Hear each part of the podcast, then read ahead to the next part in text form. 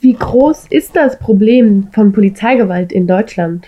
So genau kann ich das äh, leider nicht sagen, weil es einfach so ist, dass uns dazu ein bisschen die Forschung fehlt. Es gibt jetzt zwar zum ersten Mal dankenswerterweise von der Ruhr-Universität Bochum eine groß angelegte Dunkelfeldstudie zum Thema Polizeigewalt in Deutschland, die dieses Dunkelfeld so ein bisschen aufhellen soll und so ein bisschen zeigen soll, wie groß das Problem eigentlich ist. Da müssen wir jetzt die Ergebnisse so ein bisschen abwarten. Aber es ist natürlich grundsätzlich so, das wissen wir auch durch unsere Arbeit, unsere Erfahrung, dass es ein Problem mit Polizeigewalt in Deutschland gibt.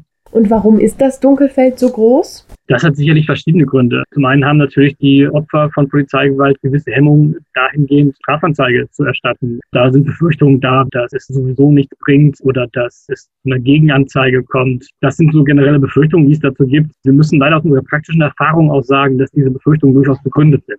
Die Ermittlungen werden in aller Regel nicht mit dem notwendigen Nachdruck geführt. Man muss davon ausgehen, in aller Regel, dass diese Verfahren im Sand verlaufen. Genauso ist die Befürchtung berechtigt, dass es entsprechende Gegenanzeigen dann durch die und Beamten gibt. Das kann auch erhebliche Konsequenzen haben durch den 914 StGB, der vor etwa zwei Jahren eingeführt worden ist. Droht da eine Mindestfreiheitsstrafe von drei Monaten und äh, dieser Straftatbestand ist auch schnell erfüllt. Da reicht im Prinzip ein einfacher Schutz dafür.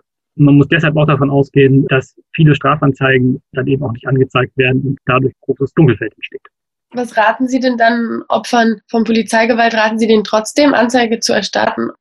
Wir raten da zu, zu großer Vorsicht.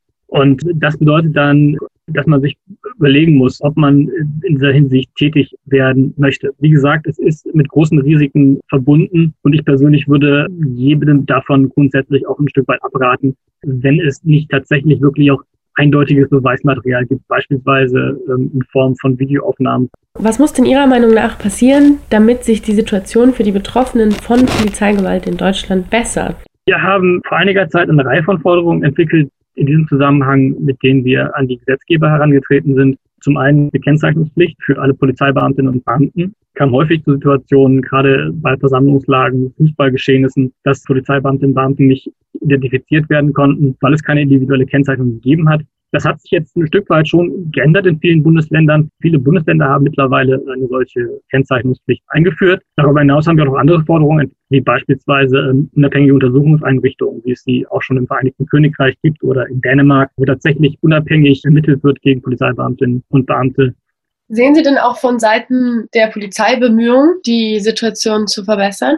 Die sehen wir eher nicht. Es gibt da schon auch erhebliche Widerstände innerhalb der Behörde gegen diese Veränderung. Man wehrt sich da als Teil sehr, sehr stark. Sind eigentlich bestimmte Bevölkerungsgruppen in Deutschland mehr von Polizeigewalt betroffen als andere? Man muss grundsätzlich sagen, dass jeder Mensch in Deutschland Opfer eines polizeilichen Übergriffs werden kann. Wir wissen allerdings aus der Erfahrung unserer Arbeit, dass es schon auch gewisse Muster gibt. Das bedeutet, dass bestimmte Bevölkerungsgruppen eher von solchen Übergriffen betroffen sind als andere. Und das sind im Wesentlichen ähm, Menschen aus dem linken politischen Spektrum, das sind Fußballfans und das sind auch Menschen, die nicht weiß. Gibt es denn Situationen, in denen Gewalt von Polizisten gegenüber ZivilistInnen gerechtfertigt ist? Natürlich darf die Polizei in bestimmten Situationen Gewalt anwenden, in denen sie selbst bedroht ist oder wo sie bestimmte Maßnahmen dann einfach auch durchsetzen muss, sei sich jemand gegen die Maßnahmen wehrt. Es gibt dazu ein eigenes Gesetz, das sogenannte Gesetz über den unmittelbaren Zwang.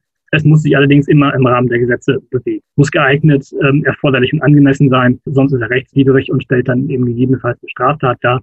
Das ist nach unserer Beobachtung allerdings eben nicht immer der Fall, gerade so im Kontext von Fußballeinsätzen äh, oder Demonstrationen Sehen Sie Rassismus in der Polizei auch als eine Ursache für Polizeigewalt? Es ist sicherlich auch eine Ursache. Was notwendig wäre in diesem Zusammenhang, wäre natürlich mehr Forschung. Die Polizei ist in diesem Bereich sicherlich stark unterforscht. Man sieht das ja jetzt auch wieder an dem, an dem Vorgang um die Rassismusstudie, die es angeblich geben sollte, wo man jetzt sagen muss, dass es wohl vermutlich doch nur eine Luftnummer gewesen ist. Herr Seehofer hat ja auch schon verkündet, dass es nur eine Studie zu Alltagsrassismus in der Gesellschaft insgesamt geben wird. Nichts, was jetzt allzu viel Neues zutage bringen wird, dafür ist nicht auszugehen. Was sehr bedauerlich ist, weil wir sehen, dass es da in der Hinsicht sicherlich auch ein Problem gibt. Das muss nicht immer bewusster Rassismus als Polizeibeamtinnen und Beamten sein. Das kann auch Dinge sein, die unterschwellig sind, die unbewusst stattfinden. Aber dazu bräuchte es eben mehr Forschung. Da müsste es mehr geben. Da müsste jetzt wirklich auch mal ein Anfang gemacht werden. Leider scheint man dazu nicht bereit zu sein.